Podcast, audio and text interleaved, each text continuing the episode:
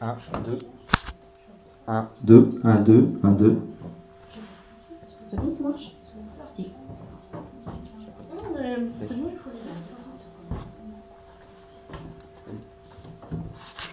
Bon, bonsoir, bienvenue au euh, je crois que c'est 41e Café Citoyen si je ne m'abuse. Ce soir, donc, on- je vais, le Café Citoyen se présente en trois phases. La première phase, la présentation, l'explication de la charte de la Nouvelle Arcadie. En deuxième partie, le débat en lui-même. Donc, euh, cette semaine, le débat, c'est qu'est-ce que, qu'est-ce que la notion du bonheur, proposé par Marise il y a deux mois, puisque pour des raisons techniques, on vote euh, tous les. Enfin, le, le café, expliquer. Le café citoyen a lieu, et le, le thème de ce soir a été voté il y a deux mois. Ce soir, on votera un thème. Donc, en troisième partie, on vote le thème qui, sera présenté dans deux mois. Alors, dans deux mois, euh, comme il va y avoir les vacances et il y aura la coupure d'août, ce sera sûrement pour la rentrée de septembre. Le prochain, le thème de ce soir qui sera voté sera débattu en septembre.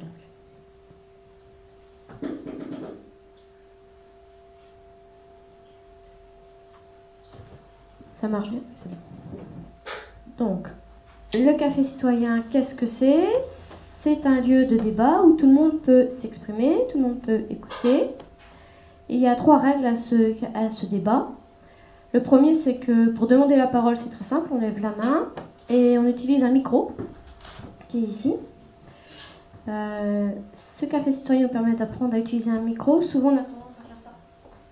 Ça ne marche pas très bien quand on fait ça. Donc l'idéal c'est de coller le micro, euh, comme m'a expliqué Philippe, euh, parce que je l'ai fait aussi, hein, comme tout le monde, je pas mieux que les autres, de coller contre le menton de manière à ce que même si on bouge la tête, euh, tout le monde puisse bien entendre.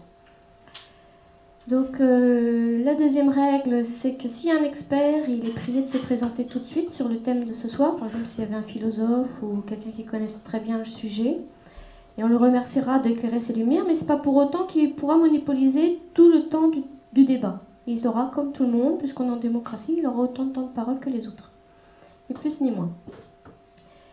Et en troisième lieu, ce n'est pas un lieu de prosélytisme. Nous restons neutres dans les cafés citoyens. Il n'y a pas d'aspect politique ou religieux. Personne ne peut venir faire ici sa publicité pour son association ou des choses comme ça. Donc il n'y a pas de prosélytisme. On est tenu en tant qu'animateur de faire attention et d'être vigilant à ce que personne euh, ne prêche pour sa paroisse plus que nécessaire. On peut avoir ses propres idées, mais en aucun cas on en fait l'apologie ici. C'est pas le but.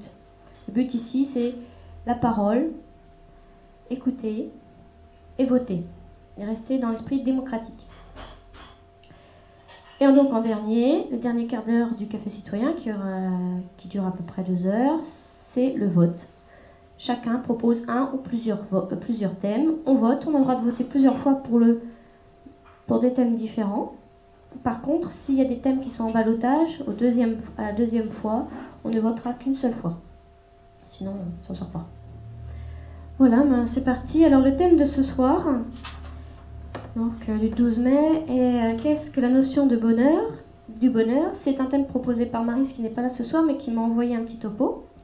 Donc je vais vous lire euh, pour elle pourquoi elle a, elle a proposé ce thème? Pour elle, elle dit que c'est une évidence, que nous cherchons tous à être heureux. Qu'elle se demande si le bonheur est une finalité visée par tous sans justificatif. Est-ce que le but dans la vie recherché par chacun d'entre nous est uniquement le bonheur? Euh, il y a certainement plusieurs notions de bonheur, donc elle cherche euh, les différentes formes du bonheur. Chacun de nous, selon sa propre nature, est porté à chercher son propre bonheur. Marise nous parle qu'en Occident, certains philosophes s'opposent entre être optimiste, pour qui le bonheur est comme un état agréable et de satisfaction, elle cite Montaigne et Diderot, et que les pessimistes, pour qui il est difficile et impossible à atteindre, comme Rousseau, Pascal ou Freud. Le bonheur individuel est-il lié au bonheur collectif? C'est une autre question qu'elle soulève. L'argent, le pouvoir, les honneurs et l'amour conduisent-ils au bonheur? Le bonheur qui convient à chacun ne pouvant être le bonheur qui convient à tous, les attentes et les désirs des uns et des autres étant contradictoires, si chacun ne cherchait que son propre bonheur, il en résulterait des conflits en permanence, ce qui nuirait au bonheur individuel. Pour Marise, le bonheur est-il lié au plaisir? Donc à notre aspect, côté hédoniste du bonheur. Est-il plus durable que le plaisir qui serait plus à la recherche des satisfactions pulsionnaires et immédiates, donc le plaisir-désir Notre bonheur est-il pas à la recherche d'un état intérieur que tourné vers l'acquisition de biens matériels extérieurs qui sont parfois difficiles à obtenir et créent l'insatisfaction Le matériel est-il une réponse au bonheur? Notre façon de voir. Du point de vue étymologique, le bonheur est l'aboutissement d'une construction qui ne saurait être confondue avec une joie passagère. Peut-on dire que la recherche du bonheur est une certaine forme d'équilibre entre le corps et l'esprit sans générer de souffrance? Le bonheur n'est-il pas la reconnaissance de nos propres valeurs, qualités, talents, estime de soi, confiance en soi? Quelqu'un a dit L'humain est un être libre et grâce à son émancipation, c'est grâce à son émancipation qu'il atteint le bonheur. Peut-on se demander où se situe l'homme dans son environnement Donc elle replace le bonheur de l'homme, de l'humain, dans son état naturel? Et elle en évidence euh, deux images de l'homme. Donc euh, vous ne pouvez pas voir, mais deux façons de penser. La façon pyramidale, où situe l'homme dans la nature au, sommet de la pyramide. Et puis un autre schéma qui est un cercle où l'homme euh, est noyé au, sein des autres espèces et en fait partie en part entière. Je peux vous laisser passer. Alors moi j'ai une autre question. Le bonheur est inscrit dans la Constitution. Qu'est-ce que ça implique? Voilà, le débat est ouvert. Donc nous avons l'aspect humain de l'homme et dans son bonheur, l'aspect individuel, l'aspect collectif, et il y a aussi l'aspect donc juridique du bonheur. Qu'est-ce que ça vous inspire à vous le bonheur? Pour vous, qu'est-ce que c'est la notion de bonheur?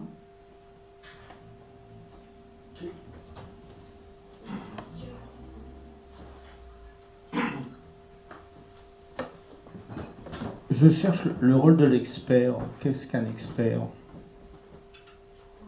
Est-ce qu'il a des théories? Est-ce qu'il a de l'expérience Expert? Un expert, c'est celui qui dit euh, savoir beaucoup de choses sur le sujet. Euh, un expert, ça peut être celui qui prend tout le temps la parole, également. Ça peut être ça, un expert. Un expert, en général, c'est quelqu'un qui, qui, par son, sa profession, a des notions techniques, des éclairages plus pointus à nous apporter par rapport à nous euh, qui ne sommes pas forcément dans du métier. Ou... Par exemple, si vous étiez philosophe pour ce soir, ça aurait été, vous auriez été point de vue d'expert. Est-ce que vous êtes un expert Certainement. Je veux bien jouer le rôle d'expert. Eh bien, vous êtes le bienvenu, Francis, en tant qu'expert, il n'y a pas de souci. Alors, qu'est-ce que ça vous inspire à vous, le bonheur aujourd'hui? Donc, euh, la question reste ouverte. Vous, en tant qu'expert, si vous voulez, euh, Francis, euh, donner votre point de vue de bonheur en tant que philosophe. le bonheur, c'est un état, c'est être. Et l'avoir ne sert à rien pour le bonheur. L'avoir de l'argent, l'avoir euh, la gloire, etc. Euh, vous avez pu constater que des grandes vedettes, enfin, qui, étaient malheureuses et qui finissaient par suicider euh, tout en ayant des foules qui les adoraient. Donc l'avoir, c'est le contraire du, bonheur. Tous ceux qui ont ont des soucis. Ils ont des soucis parce qu'ils ont de l'argent. Hein, ils ont la, bourse va dévaluer, etc., ou, leur maison peut s'écrouler ou être volée, ils ont peur d'être volés. Euh, tous ceux qui ont euh, ont des soucis. Et alors, euh, ceux qui ont une religion veulent la défendre. Ils ont aussi la peur qu'elle soit perdue, qu'elle soit attaquée. Donc il faut être religieux sans avoir de religion. Et être religieux, religieux c'est être relié à la nature, à la, vie, à, tout ce qu'on ne connaît pas du, pourquoi nous sommes là. Hein, ça, c'est être religieux et ne pas avoir de religion. Donc, en, fait, euh, être, euh, avoir une voiture, mais c'est simplement être le, chauffeur de la voiture. Hein, on, peut habiter une maison, avoir une maison en propriété, et bon ben, on est là en, on la considère comme un locataire on saura qu'elle sera à notre mort, elle, ira ailleurs, quoi. elle sera d'autres. Hein. Sans, sans avoir l'idée de possession et, surtout l'idée d'en avoir plus. Hein, de vouloir avoir plus d'argent, de vouloir pour un cultivateur qui veut plus de terrain pour, pour travailler, etc. Voilà. Le, le, le fond de l'affaire, ce serait d'être plutôt que d'avoir. Tu me dis que le clochard du coin est le plus heureux des hommes alors Le quoi? Celui qui n'a rien est très heureux, donc ceux qui n'ont pas d'argent, ils sont forcément très heureux. Puisqu'ils ne possèdent rien. Malheureusement.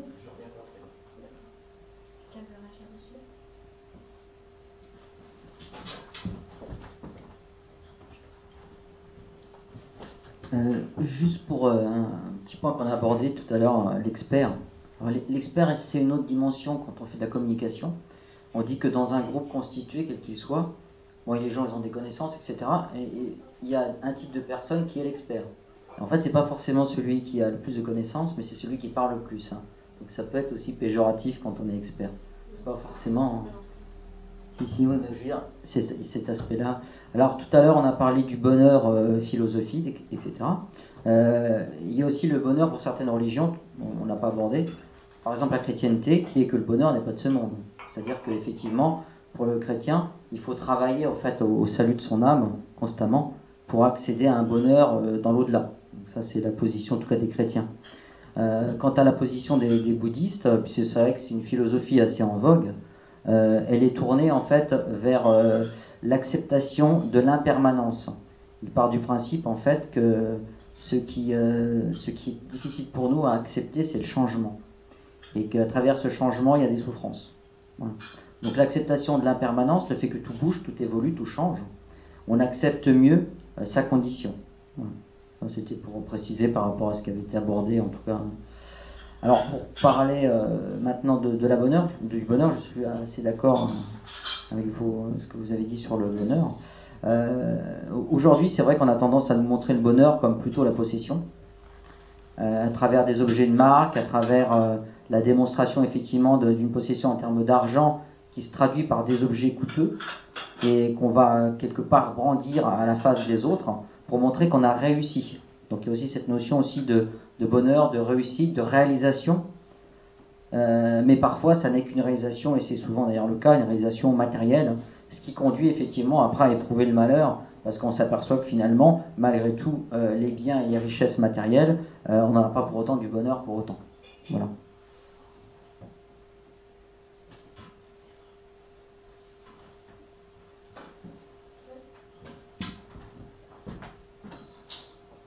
Je voulais un petit peu rebondir sur ce que disait mon voisin, c'est que tant qu'on est dans la quête de quelque chose, on est dans l'insatisfaction, donc pas, pas dans un état de bonheur. Et peut-être qu'il faut trouver en soi l'état qui fait qu'on peut se satisfaire de l'instant présent et éprouver euh, eh une parfaite, euh, qui est une harmonie avec un moment, euh, c'est peut-être des petits moments au départ, et petit à petit, on, cultive ça, et peut-être qu'on arrive à, un état qu'on peut appeler bonheur, sachant que le bonheur, il est, à mon avis, très individuel et très lié à ce qu'on est chacun de nous. On ne cherche pas la même chose. Est-ce qu'on a besoin de chercher à être quelque chose? C'est une question. moi, je reviens, je reviens sur cette notion de bonheur qui est très différente en fin de compte des, individus, de leur, situation, déjà à la base. Parce que euh, on parlait tout à l'heure d'avoir, mais euh, celui qui peut avoir un bon repas le soir et le partager avec ses enfants, c'est un grand bonheur. Euh, donc là, on est quand même dans la notion d'avoir, parce que c'est basique. C'est pour ces gens-là, n'ont pas trop le choix. Ils n'ont pas cette notion d'aller chercher autre chose. Et, donc, en fonction des, individus, il y a effectivement cette base. Et puis après, au fur et à mesure de l'évolution, je pense, des, des capacités qu'on a chacun, on recherche une autre forme de bonheur.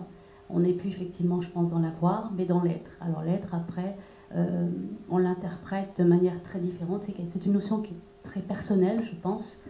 Euh, la grande difficulté, je dirais, c'est que bah, notre société, elle est ce qu'elle est. Euh, on, a beaucoup euh, qui est basé sur l'avoir. Et euh, cette quête du, bonheur personnel, il est vrai que on peut, on peut, je veux dire, on n'a pas besoin d'avoir, mais on est quand même quelque part très influencé par cette notion d'avoir, puisque bah, tout est basé là-dessus.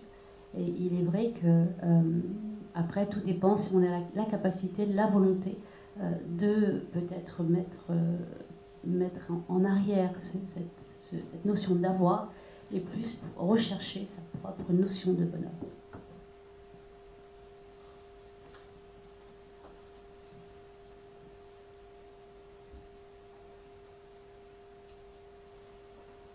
Un bonheur égale malheur?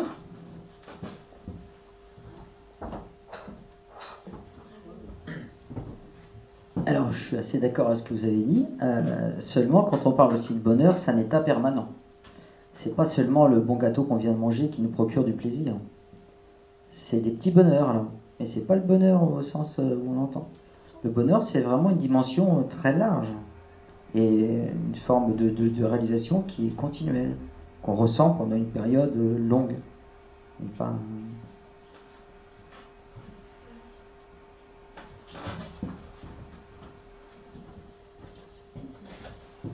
Alors, je vais répondre à ça en disant euh, est-ce que, est que justement le bonheur c'est un état qui, dure? Justement, est-ce que c'est quelque chose qui dure dans le temps?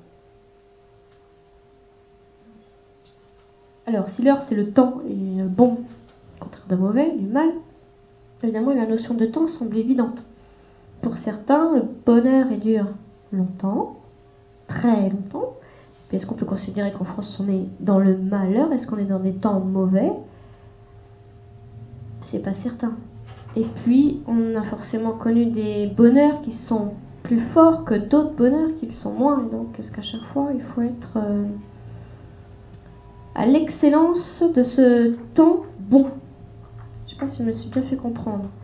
Et si on n'a pas connu les temps mauvais, peut-on apprécier les temps bons du bonheur l'échelle de degré de, satisfaction, de sens, d'impression de, bonheur.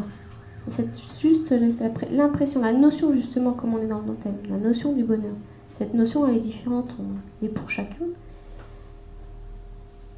Est-ce que pour, pour vous, c'est quoi le bonheur aujourd'hui? Euh, bah, Pour moi, le bonheur n'existe pas c'est une notion abstraite, comme la vertu, comme euh, l'amour à la limite. C'est quelque chose qui n'existe pas. Après, on peut être. Euh, alors, moi, je fais une différence vraiment fondamentale entre le bonheur et les plaisirs.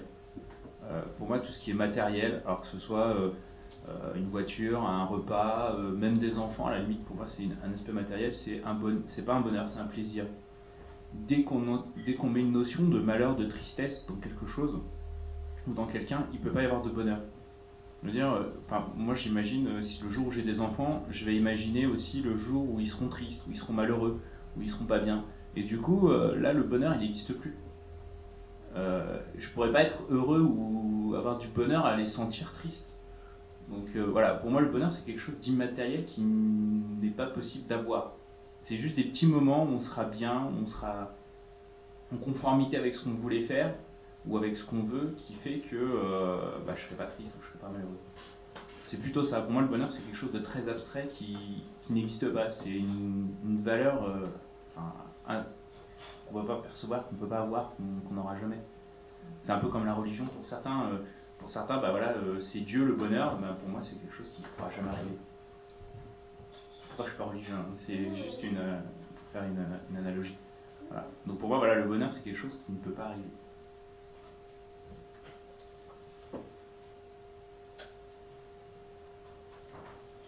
Bah, moi, je suis assez d'accord euh, là-dessus, c'est vrai. Mais je pense que tous les petits moments euh, qu'on appelle des moments de bonheur, c'est des moments de plaisir, exactement. Mais euh, justement, qu'est-ce que la notion du bonheur, justement? Est-ce que c'est des petits moments de plaisir comme ça? Est-ce que c'est vraiment des enfants? Oui, c'est un moment de bonheur. Et quand ils sont tristes, bah, c'est à nous de leur redonner du bonheur. Mais justement, qu'est-ce que c'est à ce moment-là? la notion du bonheur.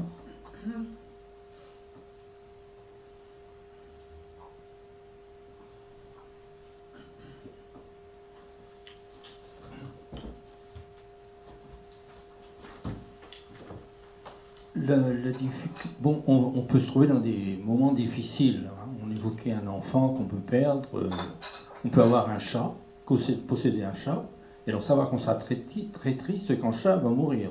On connaît comme ça. Et ça, ça va leur arriver.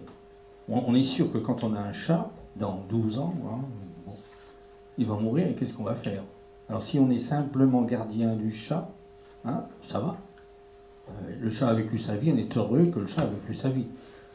Euh, des enfants ou un parent ou un proche malade ou en difficulté, ben, quand tout a été fait, quand, euh, j'ai fait tout ce que je pouvais tu vois, hein, euh, pour, les, pour aider, pour te conseiller, pour ramener des choses, etc.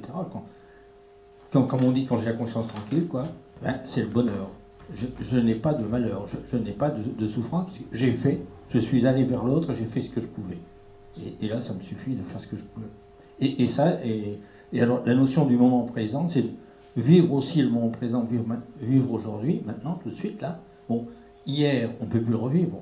Et demain, on n'y est pas encore. Ça, c'est une, une philosophie qui, est assez répandue. Quoi. Donc, on ne peut vivre que le moment présent. Et, anticiper euh, quand je serai en retraite, quand je ferai ceci, je ferai cela, euh, ça n'apporte pas du bonheur. C'est le moment présent, comme le disait tout à l'heure.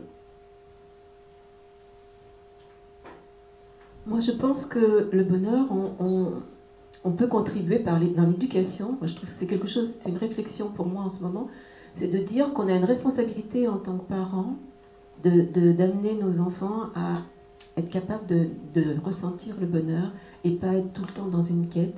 Et, et peut-être que euh, il faudrait travailler en tant que parents à cultiver l'estime de soi, la juste estime de soi de chacun pour que chacun trouve son équilibre là où il est et se sente bien là où il est.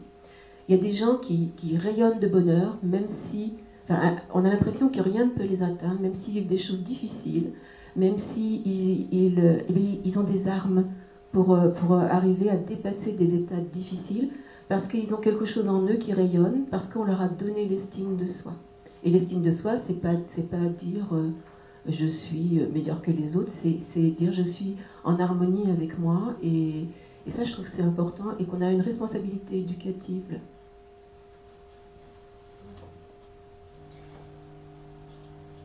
J'aime bien l'aspect que tu soulèves là sur l'éducation. Et effectivement, on peut être sur des générations de familles où on cultive la culpabilisation, on culpabilise même d'être heureux. C'est grave. C'est très euh, catholique aussi, comme très catholique comme façon de penser. Euh, je suis pas spécialiste euh, dans les religions. Je pense qu'il y en a d'autres aussi qui euh, aiment bien. bien je me tape dessus parce que ça fait du bien quand ça s'arrête.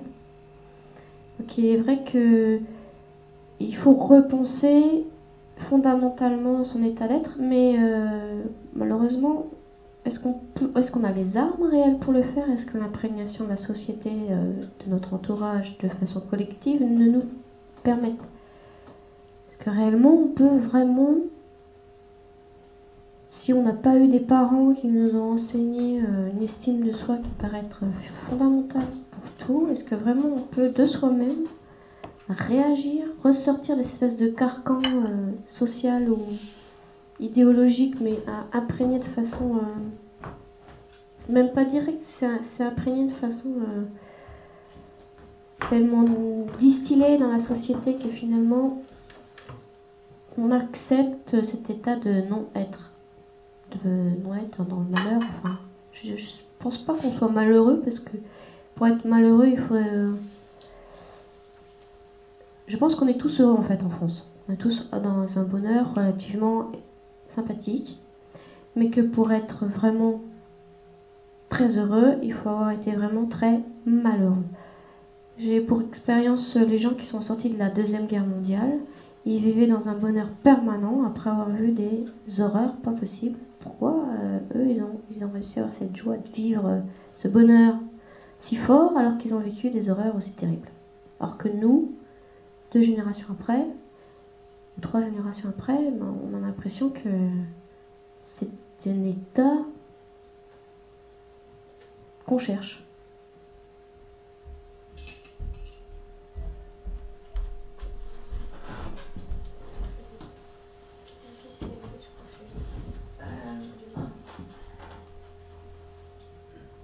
Euh, alors par rapport à la, à la, fin de la guerre et à la Seconde Guerre mondiale, il fallait d'abord reconstruire avant que ce soit le bonheur. Et puis pour beaucoup de gens, c'était quand même des traumatismes. Donc je dirais pas qu'après la guerre, c'était le bonheur quand même. Mais bon.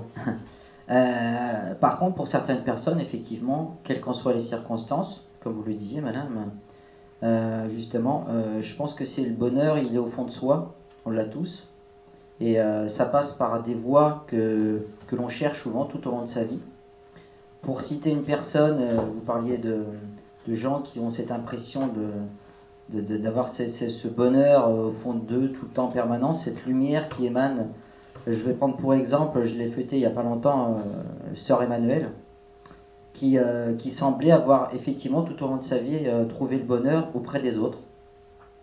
D'ailleurs, elle allait assez euh, dans la philosophie bouddhiste, puisque la philosophie bouddhiste est aussi aller vers les autres. Et euh, en allant vers les autres, euh, quelque part, on se retrouve avec soi, puisque les autres sont un peu à notre image. Hein. Et je pense que le, bonheur, contrairement à ce que vous dites, il existe. Euh, mais il s'apprend. Il faut apprendre le bonheur. Et, euh, et je pense qu'il est dans chaque instant de plaisir aussi ce bonheur. Même si c'est, pour reprendre, même si c'est quelque part, on a l'impression que c'est des petits bonheurs. Je pense que le bonheur, c'est la somme des petits bonheurs. Et la somme des petits bonheurs qui passe par une forme de philosophie, qui est effectivement euh, l'estime de soi, l'amour des autres, l'ouverture, etc. Malheureusement, la société telle qu'on l'a actuellement, une société de consommation qui est basée sur la compétition, euh, nous impose à aller toujours plus loin et euh, effectivement aller dans cette consommation qui passe donc par l'argent, par la possession. Et euh, je pense que c'est cette société matérialiste, hein, euh, par opposition à des sociétés et des civilisations plus asiatiques qui ont une philosophie comme le shintoïste par exemple, plus axée vers l'estime de soi et vers l'individu, mettre l'individu au centre de la société et non pas mettre l'économie comme un préalable au bonheur. Et aujourd'hui, euh, je pense que c'est là un peu le, problème en tout cas. Donc, il euh, faut trouver sa voie en quelque sorte. Alors ça peut passer par plein de choses. Hein. La, méditation, euh, la lecture des textes anciens, des philosophes, etc. Quels qu'en soient les philosophes, hein, Sénèque, etc. Alors s'inspirer de l'épicurisme, de l'hédonisme et autres, hein, ils avaient tous leur mot à dire. Euh, mais voilà, c'est à chacun de trouver sa propre voie. Et donc il n'y a pas un bonheur, il y a des bonheurs. Euh, et c'est cet ensemble qui va constituer effectivement euh, ce, bonheur total.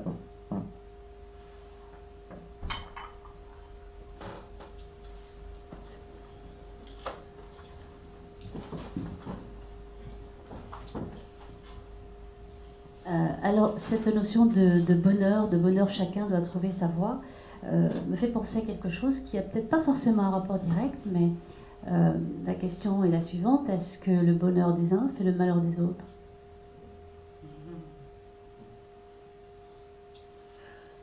Qui veut rebondir là-dessus.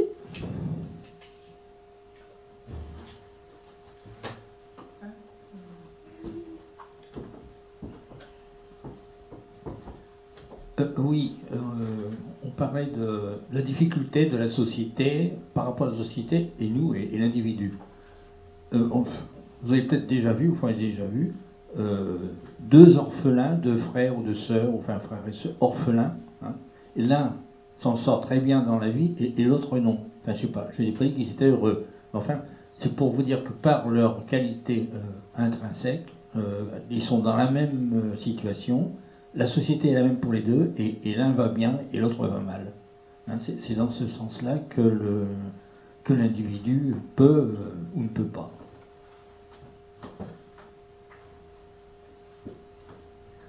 Enfin, moi, je pense qu'il faut aussi passer par des épreuves pour apprendre à, à pour dire, euh, ben, c'est pas possible là, je peux pas réagir. Enfin, il y a l'émotionnel beaucoup dans la vie qui fait que ben, l'émotion nous entraîne dans, du malheur ou dans des ressentis qui nous font mal. Et peut-être que c'est dans la capacité à dire bon, ben, c'est pas si grave que ça. Comment enfin, savoir prendre du recul, on doit pouvoir apprendre ça, prendre du recul par rapport à des événements pour pouvoir mieux les affronter et ne pas se faire violenter par euh, par les événements. C'est-à-dire être maître des choses et pas subir les choses peut-être. Et puis moi je pense que le bonheur, il est, pas, il, est difficilement individuel, c'est-à-dire qu'on ne peut pas euh, ressentir du bonheur si on est, si on est seul, coupé du monde. Et, parce qu'il y a toujours l'autre, de toute façon, il y a toujours un autre autour de soi. Même, même si, si on, est ermite, qu'on est dans un coin, je pense qu'on on, pense aux autres, on, médite sur les autres. Donc euh, il y a toujours la notion de l'autre qui est importante. comment vous faites, vous, de façon individuelle, à trouver votre propre bonheur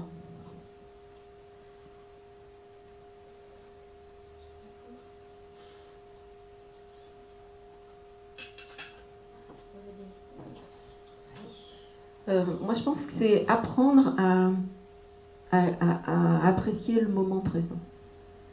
Euh, et, à, s'extraire de ce qui vient de se passer, et ce que disait mon voisin tout à l'heure, et, pas penser euh, tout le temps à qu'est-ce que je vais faire demain, et, parce qu'on est dans une quête quand on cherche la quête d'autre chose. Mais jouir de l'instant présent, ben, c'est peut-être quelque chose à apprendre et à cultiver.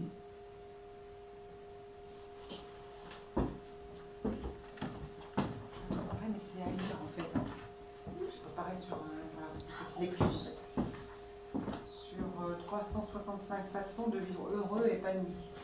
J'ai découvert il n'y a pas longtemps, nous dorons, il y a une boutique. Oh, flûte, pardon. Une Vers le haut. Vers le haut.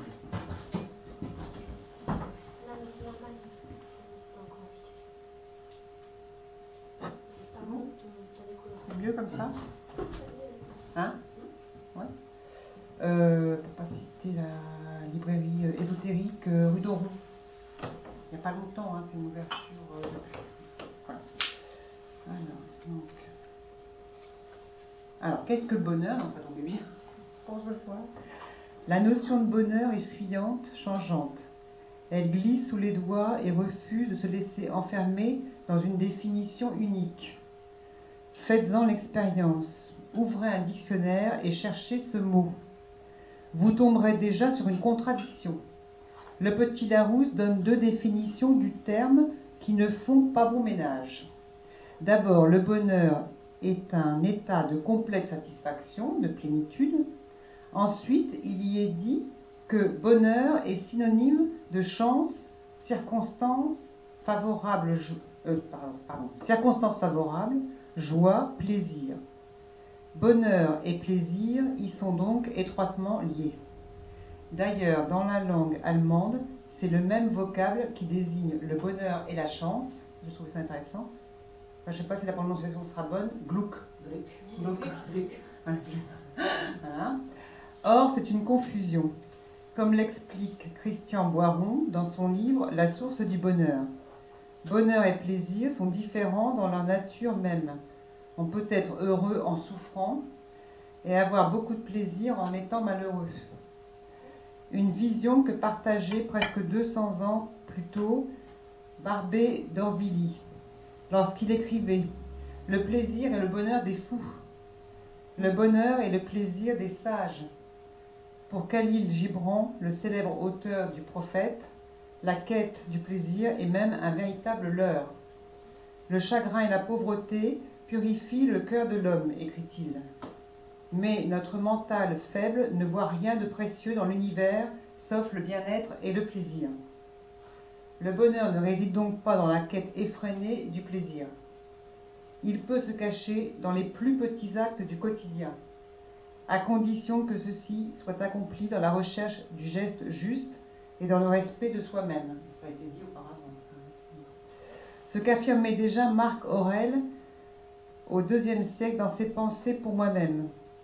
Si tu remplis ta tâche présente en obéissant à la droite raison, avec empressement, énergie, bienveillance, sans y mêler aucune affaire accessoire, si tu veilles à ce que soit toujours conservé pur ton génie intérieur, comme s'il te fallait le restituer à l'instant.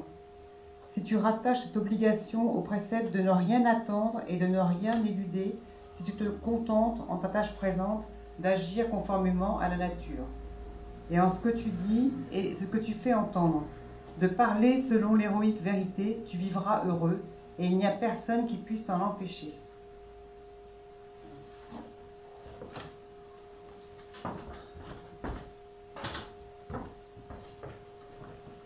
Intéressant, on peut être heureux dans le malheur, tout le monde la souffrance, exactement. C'est pas tout à fait pareil. La souffrance inclut une notion physique que le bonheur inclut pas spécialement de notion physique, c'est spirituel plus.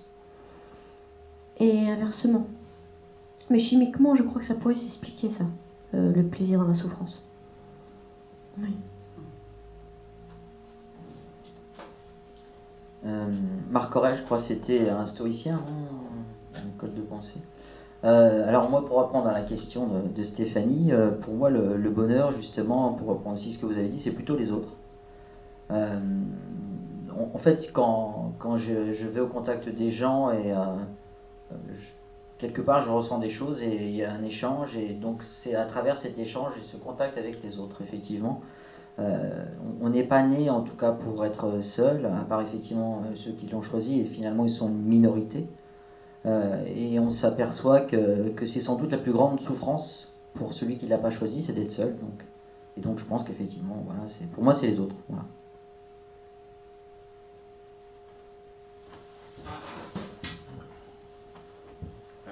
Alors pour moi le bonheur c'est un peu l'inverse justement. moi c'est plus dans la connaissance, le savoir. Moi, je sais que j'ai beaucoup de bonheur quand. Euh, enfin, si je peux appeler ça du bonheur, je sais pas si c'est vraiment ça finalement. Euh, quand je bute sur quelque chose et que j'essaye d'apprendre euh, le manque que j'ai, et après pouvoir à la limite partager ce que j'ai appris, ce que j'ai compris, ce que j'ai saisi. Et c'est par ça que moi, plutôt passe ce genre de choses, enfin, ce sentiment. Et pour faire ça, j'ai besoin d'être plutôt seul et de me retrouver moi-même et de réfléchir sur tout ça, de, comprendre bah, sur la société, plein de choses. Et donc, pour, pouvoir obtenir ça, j'ai besoin d'être plutôt seul que d'être confronté aux autres. Et après, je, pourquoi pas y confronter aux autres, mais euh, à l'état initial, c'est plutôt être seul, me retrouver moi-même et, réfléchir sur tout ça. Mais bon, comme, euh, comme je disais, euh, comme c'est une voie propre, je peux comprendre que pour certains, c'est le partage des autres, que pour d'autres, c'est plutôt être seul, etc. La question, c'est pour vous, qu'est-ce que c'est le bonheur? Pour moi, c'est d'avoir toujours deux pieds dans l'eau, mais chacun, c'est chacun sa perception propre. Hein. Puisque tout le monde donne de soi, moi en ce qui me concerne, c'est avoir vraiment les deux pieds dans l'eau et euh, observer la nature et elle me donne énormément de choses et la comprendre aussi. C'est pas pareil. Mais bon, être au contact des autres, c'est aussi important. Il n'y a, pas, euh, a pas forcément euh, qu'une facette du bonheur. Tu peux être heureux au contact des autres, mais également dans d'autres circonstances. Hein.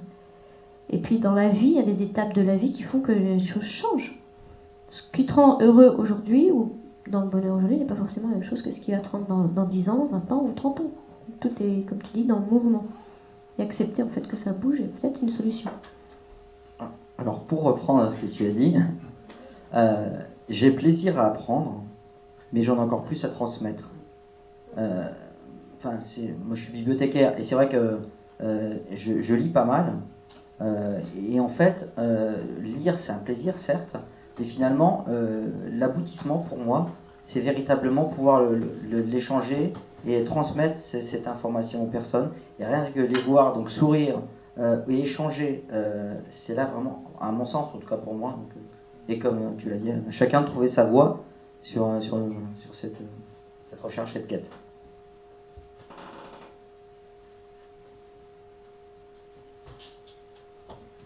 Je vais aussi rebondir sur ce que vous venez de dire, c'est que vous avez du bonheur à, apprendre, mais, mais, mais vous, ne le gardez pas pour vous. Donc les autres sont aussi importants, puisqu'il y a le plaisir de transmettre. Donc l'autre, il, existe quand même dans, dans, votre partie du bonheur. Parce qu'apprendre pour soi, et à un moment, ça, ça, reste stérile, et vous, vous le ressentez bien, ce bonheur de transmettre. Enfin, d'en parler avec d'autres, de partager. C'est l'instant initial. Voilà. Il faut passer par, un, par, par cette, voilà.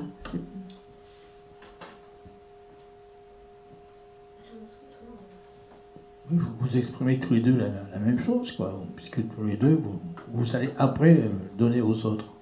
Mais euh, on a chacun sa façon de vivre, et certains peuvent euh, être très bien à travailler seuls, et d'autres, il faut qu'ils travaillent en équipe, ou alors du, du, sport, hein, tirer à l'arc, c'est seul, ou en, compétition, enfin, ou alors un, jeu de foot qui est comme en cuisine certains ils sont faits pour être dans un, une équipe de cuisine, d'autres pour travailler seuls.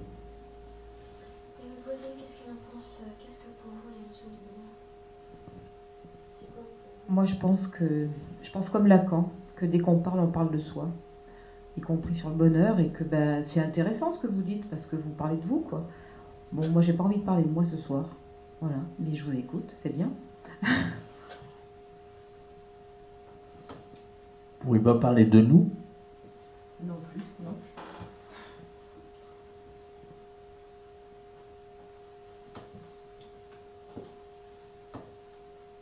Moi, j'ai plus rien à dire de toute façon. Après, euh, après ça, puisque parler de soi ne m'intéresse pas spécialement. Juste si c'est pas permettre d'ouvrir des portes pour que les autres puissent éventuellement euh, trouver des clés, passer par la porte.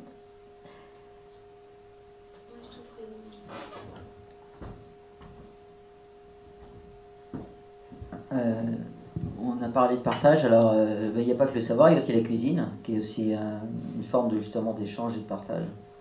Et même si c'est quand même dans l'instant, je crois que finalement, on a tous nos explications, nos, définitions du bonheur.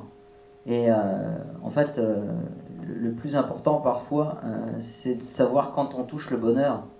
Parce que des fois, il n'est pas évident ce fameux bonheur et on réalise qu'après coup qu'on est passé soit à côté du bonheur, euh, et on, parlait le cas de personnes par exemple qui ont des difficultés au quotidien, euh, et pour elles, effectivement, la, moindre chose peut être considérée comme du bonheur, mais pour les gens qui ont beaucoup de choses ou, qui ont l'impression d'avoir beaucoup, euh, parfois ils passent à côté du bonheur sans s'en apercevoir, tellement ils sont conditionnés par une société qui ne leur permet même plus d'avoir ce recul par rapport justement à notre bonheur. Et ce soir, c'est déjà un bonheur, si vous êtes là, qu'on partage entre nous. Euh, et euh, c'est toutes ces petites choses-là, finalement. Et c'est vrai que malheureusement, nos, sociétés occidentales, sans leur jeter la pierre, hein, mais euh, ne nous permettent pas, en tout cas, suffisamment ce recul. Contrairement aux civilisations, aux sociétés orientales, par exemple, qui se sont peut-être un peu plus penchées sur ce, rapport-là avec l'humain, l'individu, la pensée, la raison même si on a des philosophes, hein, je ne veux pas non plus vous regarder. Mais euh, je pense que parfois aussi, le plus dur, effectivement, c'est de s'apercevoir quand il, est, quand il arrive le bonheur. Et euh, comme on, l'a dit, il est tellement fugitif que quand il arrive, euh, ben, on espère aussi pouvoir le voir tel qu'il est et justement l'apprécier au moment où il est. Donc, carpe diem, effectivement, vivre l'instant présent. Mais que c'est pas toujours facile de voir. on est avec des amis, on fait la fête, etc. Ça devient de la routine. Et le jour où on peut plus faire la fête, on s'aperçoit qu'effectivement c'était pas de la routine, mais c'était du bonheur aussi. Et c'est vrai que le fait de, définir aussi difficilement le bonheur, c'est qu'on s'aperçoit pas toujours quand il est là. Et malheureusement, quand il est plus là, c'est là qu'on réalise qu'effectivement, et là ça devient du malheur pour le compte puisqu'on est dans le regret. Donc euh, voilà.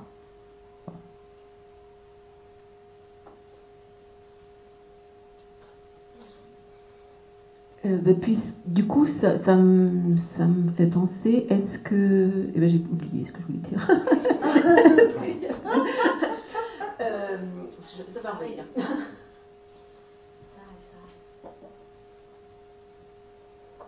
Voilà.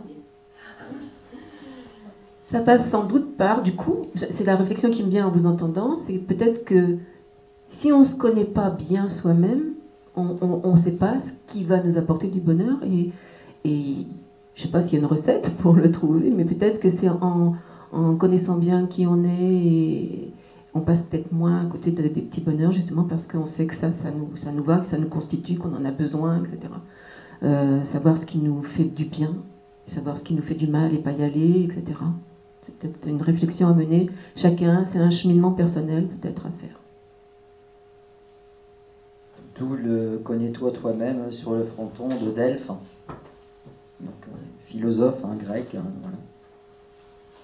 Alors, la question, le, bonheur est-il en, nous? Si le bonheur est en nous, il ne viendra jamais. On ne peut pas attendre le bonheur des autres, ou de, ou de la vie, ou du beau temps, ou des vacances au soleil, etc.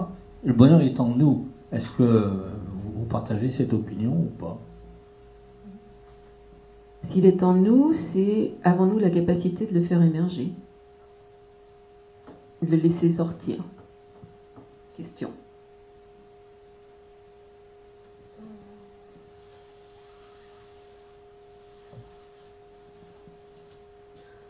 C'est pas évident, non, je suis d'accord. Oui, ça a plombé, je suis désolée. Personnellement, j'ai jamais cherché le bonheur. Comme ça, je suis sûre de, de faire une chose, c'est de le trouver. Ça me permet d'éviter de, ressasser. Mais euh, c'est vrai que pour moi, ça n'a pas été un thème facile parce que je me suis pas posé la question. J'ai pas vraiment envie d'être ni heureuse ni malheureuse. Enfin, j'accepte la vie comme elle vient, point barre. Voilà. C'est même pas une question, c'est même pas une quête, c'est rien du tout, c'est comme ça. Donc maintenant, il est vrai que les enfants, et le côté euh, je veux leur offrir le même bonheur, au moins que celui que j'ai reçu, c'est-à-dire euh, le est-ce que je suis capable actuellement d'offrir à mes enfants la même chose que moi j'ai reçu Et ça, ça crée frustration. Bah, en tout cas, c'est, ça devient un objectif qui est ou pas réalisable en fonction des gens, ça c'est personnellement. Mais en tout cas, ça crée une quête, et là, du coup, ça peut créer un malheur, puisque puisqu'il y a quête, il y a forcément euh, probabilité d'échec. Donc, euh, comme disait monsieur le chat, tant qu'on considère qu'on est euh, juste euh, pas, on n'a pas de, droit moral, enfin on est, comme vous disiez, gardien du chat, ça va. À partir du moment où on a un droit moral vis-à-vis du chat, ça complique tout. On a un droit moral vis-à-vis des enfants. C'est vrai que le bonheur à ce moment-là, il devient compliqué. Mais en même temps, est-ce que la manière dont on ressent le bonheur, nous, ce sera le bonheur de nos enfants. Est-ce qu'eux, ils ont besoin du même, de, la même chose pour, pour être heureux? C'est pas sûr. C'est pour ça que c'est chacun qui doit construire sa voie.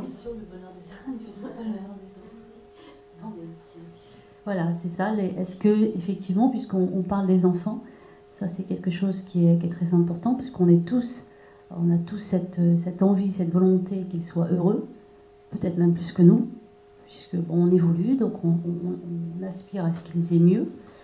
Et euh, est-ce que quelque part, justement, on ne crée pas leur malheur? Parce que notre bonheur à nous n'est pas forcément le leur. Et euh, enfin, voilà.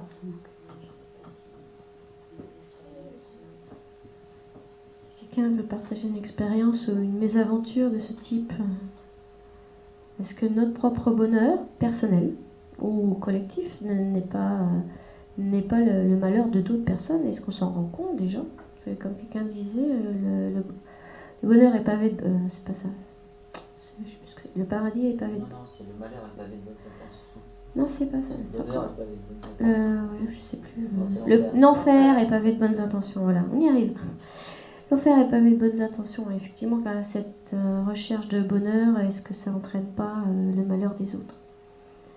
Pour que moi je sois heureuse, euh, est-ce qu'il faut que les autres souffrent ou soient malheureux? Ou est-ce qu'au contraire, comme dans l'image qui a circulé tout à l'heure, on peut réussir à un équilibre euh, parfait entre l'homme et son environnement, et la totalité de son environnement, c'est-à-dire les autres euh, et tout ce qui va avec?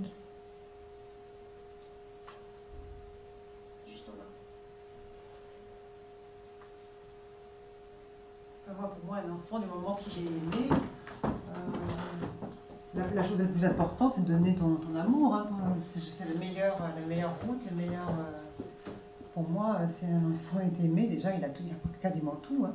Le reste. Euh, D'ailleurs, il y a plein de témoignages de gens qui ont eu des parents euh, malheureux, enfin pauvres, mais du moment qu'il y a l'amour, je crois que c'est énorme. Hein, c'est la plus belle chose qu'on puisse donner à un enfant.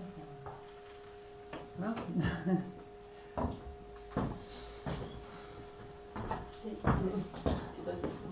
C'est davantage dans, dans, la notion de, de ce qu'on attend d'eux, en termes de, je ne sais pas moi, de métier ou ah bah euh, de tempérament, de caractère. Oui, mais justement, puisqu'on pense que c'est du bonheur, mais euh, c'est presque un, parfois un cadeau empoisonné, puisqu'on attend trop, donc on risque d'être déçu en pensant qu'on fait leur bonheur. Et eux sont malheureux aussi en même temps. Ça arrive souvent, hein, un médecin qui veut absolument que son fils soit médecin alors que le, fils en question préfère, je ne sais pas, n'importe quoi, être artiste ou autre. Donc ça crée forcément des conflits, euh, alors qu'on est juste à la base, on est quand même à la recherche du bonheur. Donc c'est là où effectivement, euh, par rapport à l'amour, ça n'a rien à voir, parce que l'amour, à partir du moment où on donne l'amour, qu'on soit riche ou pauvre, euh, c'est quelque chose qui est formidable et qui restera toujours ancré. l'amour et le bonheur, c'est pas la même, euh, c'est pas la même notion. Ça donne du bonheur. Ça donne du bonheur, certes. Ça peut donner du malheur aussi. Si on a un amour qui étouffe, un amour qui, qui étrangle, qui empêche de, qui empêche de s'épanouir et de se réaliser soi-même, et ben, et ben là on donne pas du bonheur. Donc il y, a, y a, ben oui. Je parlais du bon amour quand même. Du- C'est- C'est pardon, c'est l'amour possessif, ça. Oui. Oui.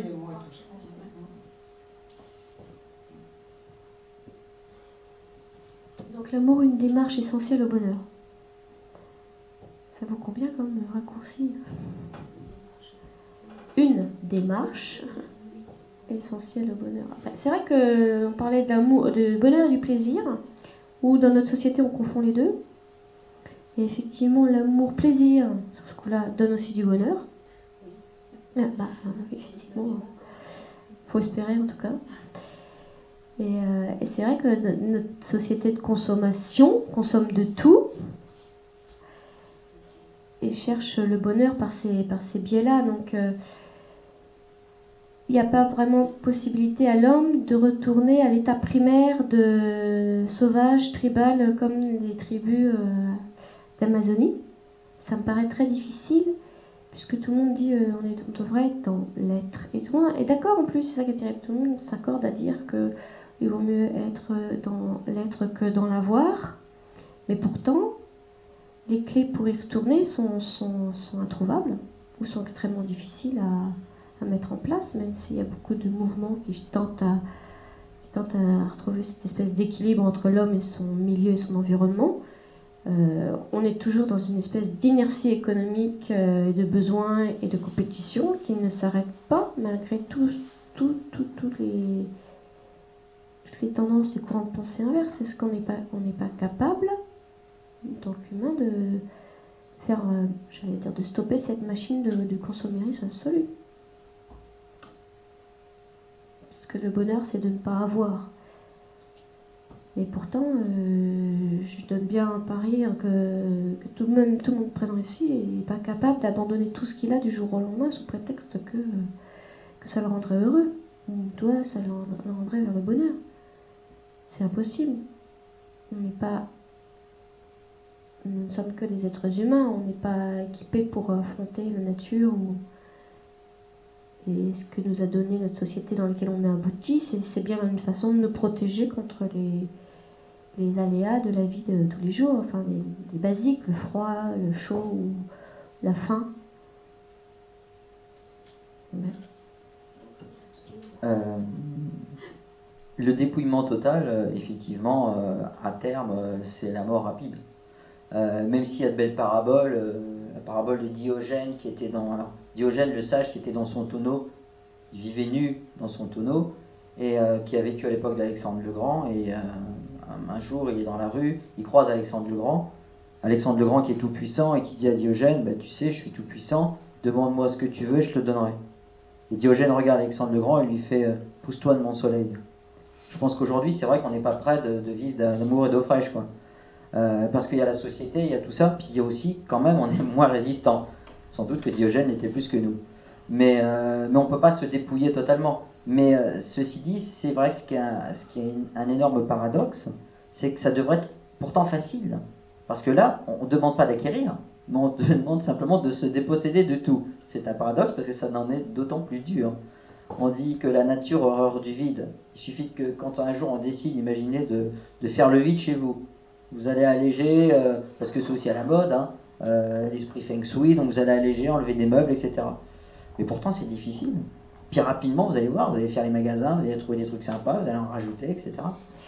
Euh, donc, euh, c'est à mon avis, ça risque d'être très difficile. Donc, je pense que la, la réalisation de soi par une voie euh, intérieure, qu'elle soit sur le partage, sur la, la connaissance, etc., elle est sans doute plus abordable. Et on a sans doute plus d'exemples de, de gens qui n'ont pas totalement tout abandonné, mais qui se sont quand même réalisés et qui accèdent au bonheur. Je reprends encore une fois Sœur Emmanuel, qui n'avait pas grand-chose quand même avec les chiffonniers d'Emmaüs, mais elle rayonnait toujours, tout le temps. Sœur Teresa, pareil. Bon, effectivement, elles- elles avaient un, fond religieux, spirituel, mais ceci dit, elles, elles brillaient à travers leurs actes et l'aide qu'elles apportaient aux populations.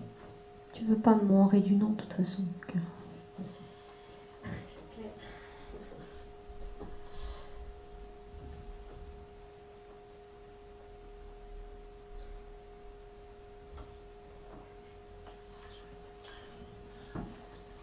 On prend l'exemple de Sœur Emmanuel. Enfin, moi, j'oublie pas que Sœur Emmanuel, je l'ai connue grâce à la télévision. Parce qu'elle est passée dans les journaux, qu'elle est passée dans des débats. Euh, je pense que si elle le faisait, c'est qu'elle en avait besoin, c'est qu'il y avait quelque chose derrière. Je pense qu'elle avait besoin d'argent aussi pour faire survivre sa cause. Et que euh, si elle n'avait pas eu l'utilité de l'avoir, elle n'aurait peut-être pas pu s'accomplir personnellement. je trouve qu'à l'heure actuelle, on, on essaie beaucoup d'opposer l'être et l'avoir. Et euh, moi, je pars du principe qu'on peut vivre avec l'être et l'avoir. Euh, le gros problème, c'est pas de. Enfin, on va déborder un peu du débat, mais c'est pas d'opposer l'homme à la nature, c'est d'opposer l'homme à l'homme. En fait, euh, c'est plutôt une quête de dire euh, j'ai plus que l'autre. On va jamais dire j'ai plus qu'un lion, j'ai plus qu'un chien, j'ai plus qu'une grenouille, j'ai plus que. Voilà. C'est plus la compétition qu'on fait entre nous, c'est pas une compétition qu'on fait envers la nature. Après, on utilise certes la nature pour arriver à ça, mais voilà, pourquoi pas dire un jour euh, on a l'être, on a l'avoir, euh, et si on accordait tout ça, et peut-être que tout se passera bien. On sait que ça marchera jamais, mais bon, peu importe. On peut imaginer cette philosophie, ce train de cette, euh, cette ligne directrice.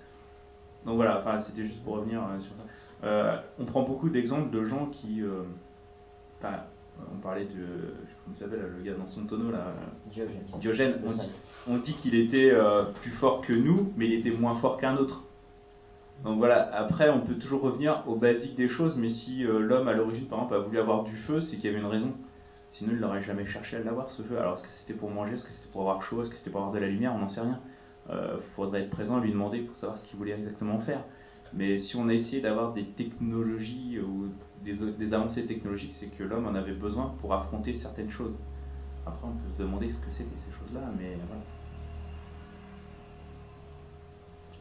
Une nouvelle idéologie à mettre en, évidence, l'être et l'avoir ensemble.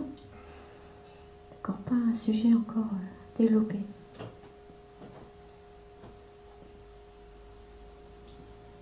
Euh, je vais reprendre, hein, bon. Euh, oui, non, c'est sûr que, ben, en plus, ça sera plus facile, je dirais, à accéder à cet état, puisque finalement, on ne perd pas trop dans l'histoire, on joue sur les deux tableaux. Mais néanmoins, si on se place sur l'aspect consommation et évolution, en tout cas, euh, de notre planète, euh, si on se base, là par contre, on va être concret sur des chiffres. Euh, si on consommait par exemple comme les Américains, il nous faudrait 6 terres. Donc à un moment donné, 6 planètes. Donc à un moment donné, il faut se demander si on peut continuer comme ça à consommer, à produire, au détriment finalement d'autres. Parce que là, c'est vrai qu'on s'accapare quand même des richesses. une partie de la population euh, est, riche, mange à sa faim. Il y en a quand même une grosse partie qui mange pas à sa faim, qui est malade. Et est-ce qu'on peut continuer en tout cas comme ça euh, à accepter nos petits bonheurs sans associer les autres à notre bonheur? Aussi ça. Faut aussi, on peut aussi se poser la question là-dedans. Je sais que on n'a pas du pouvoir sur tout, mais néanmoins, euh, il y a peut-être une possibilité aussi de voir en ce sens de façon à ce que tout le monde ait à gagner un peu de ce petit bonheur et que bah, déjà on ait moins nous euh, la consternation de voir les images de la télé parce que même si euh, Sœur Emmanuel est passée à la télé, même si on en avait besoin, parce qu'effectivement le nerf de la guerre, en tout cas pour aider certaines populations, c'est l'argent, mais c'est parce qu'à la base, il n'y a pas de partage. S'il y avait eu ce partage à la base, euh, les gens euh, dans la pauvreté, dans l'indigence et qui manquent de, cruellement de, moyens pour se nourrir, se soigner, euh, ben, ils n'auraient pas besoin d'argent.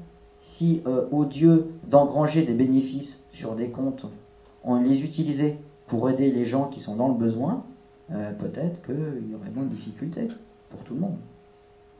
Une solution. Ça va être vite réglé avec la Chine, ils veulent tous avoir une voiture. L'Inde aussi, non, le, oui. Façon, le partage, on va être obligé de le faire. Hein, un moment donné, il n'y aura pas le choix. Et là, du coup, on aura l'impression d'être malheureux, peut-être en France. on se posera peut-être plus des questions sur le bonheur. Et sur comment on peut être, peut être malheureux.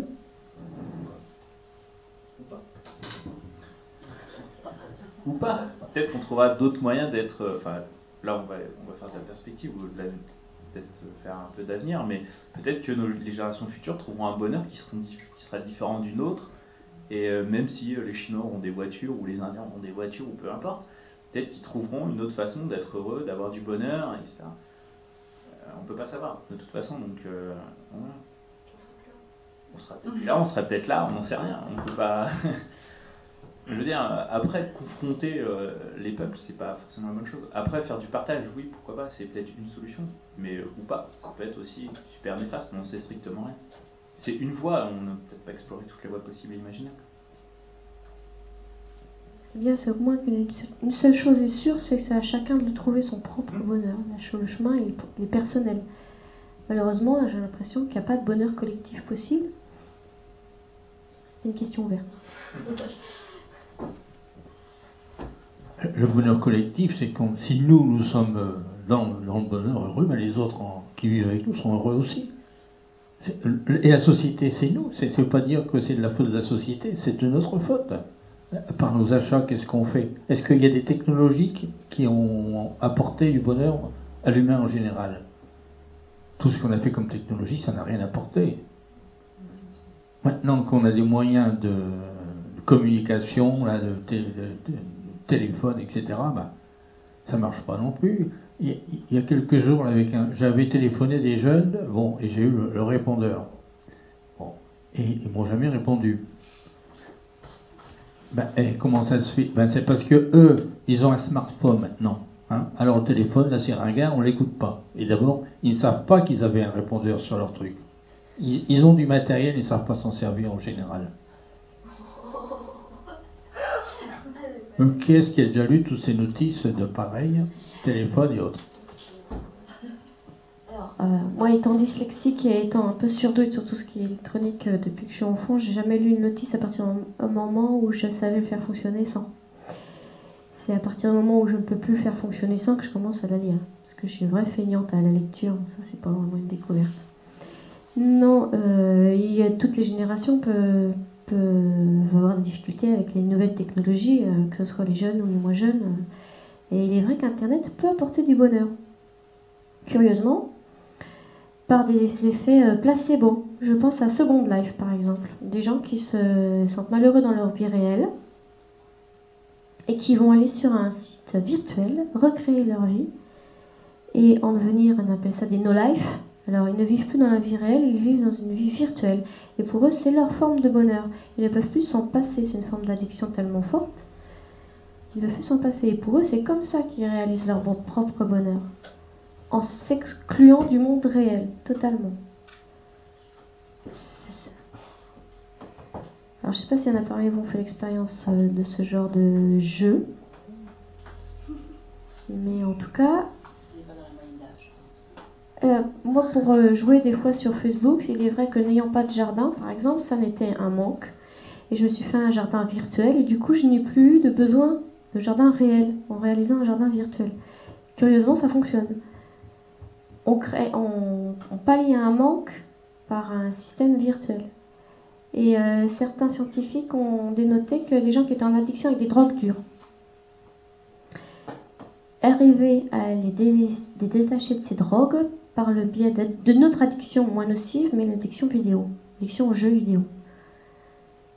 Donc, c'est pas forcément génial, mais j'imagine que c'est moins nocif pour la santé d'être addict à un jeu vidéo, en tout cas euh, physiquement, que euh, une drogue telle l'héroïne ou la cocaïne. Alors, ces gens-là trouvent le bonheur aussi par des substances. euh, je sais pas si tu quelque chose là-dessus. Mais euh, oui, les gens recherchent leur bonheur par d'autres moyens, donc les substances, que ce soit l'alcool, la cigarette, euh, on va monter euh, sur les drogues. Effectivement, il y a un mal-être de la société qui va chercher à pallier leur bonheur, comme ils n'arrivent pas à l'avoir de façon technique simple. Ils vont utiliser des techniques détournées, des moyens, des alcaloïdes, des moyens chimiques. Euh, il y en a, c'est carrément des médicaments. En France, on est un des plus gros consommateurs d'antidépresseurs. Donc c'est vrai qu'on doit être très malheureux en France pour aller chercher euh, des antidépresseurs.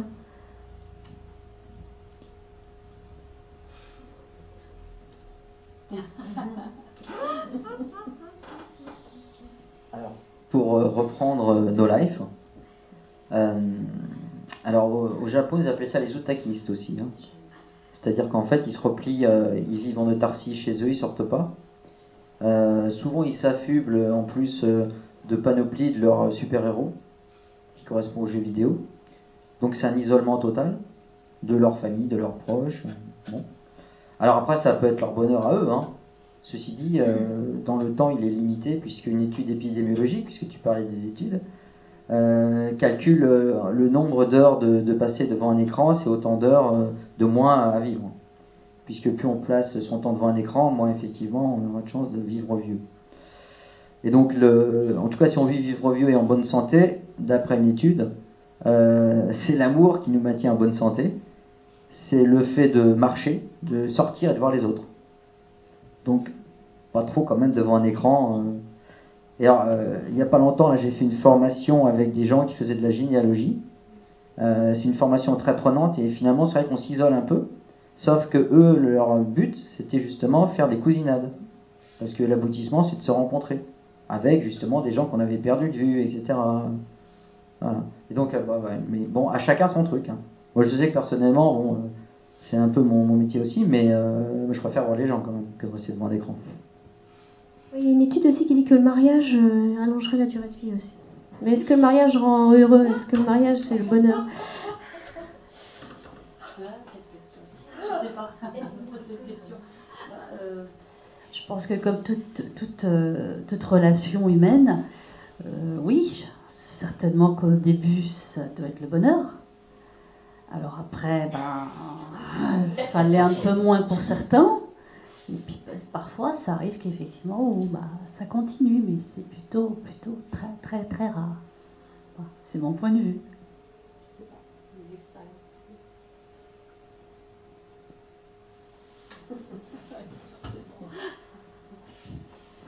Euh, ce qui ferait la, la rareté, alors si c'est rare, c'est parce que l'un et l'autre ne vont pas vers l'autre ou vers l'un.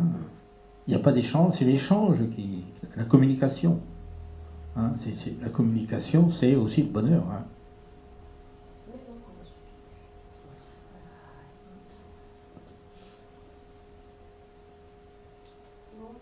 Pour juste rajouter, euh, à travers cet échange, c'est aussi les mots. Ça paraît rien, mais alors c'est toujours, désolé, mais la philosophie orientale qui met le doigt justement sur l'importance du mot. Euh, d'ailleurs, les, bouddhistes utilisent ce qu'on appelle des mantras. Et on s'est que ces fameux mantras, ces mots, euh, généraient notamment des champs vibratoires et que ça apportait aussi du bonheur, de la satisfaction. Tout dépend bien sûr de ces mantras. Ça peut être négatif comme positif. Mais rien que le fait d'utiliser le terme de bonheur, ça génère aussi des sensations. Si vous dites malheur, déjà, quelque part, on ne le ressent pas pareil. Et donc le pouvoir des mots. Euh, même l'Église chrétienne, hein, le fait de, parler euh, de Dieu, de réciter des prières, la puissance de la prière a aussi passe aussi par ces mots. Et euh, si vous, avez, si vous connaissez, vous avez déjà lu des ouvrages sur des rebouteux, sourciers et autres, eh bien, ils utilisent toujours une formule, abracadabra, etc. Et là encore une fois, ça passe par des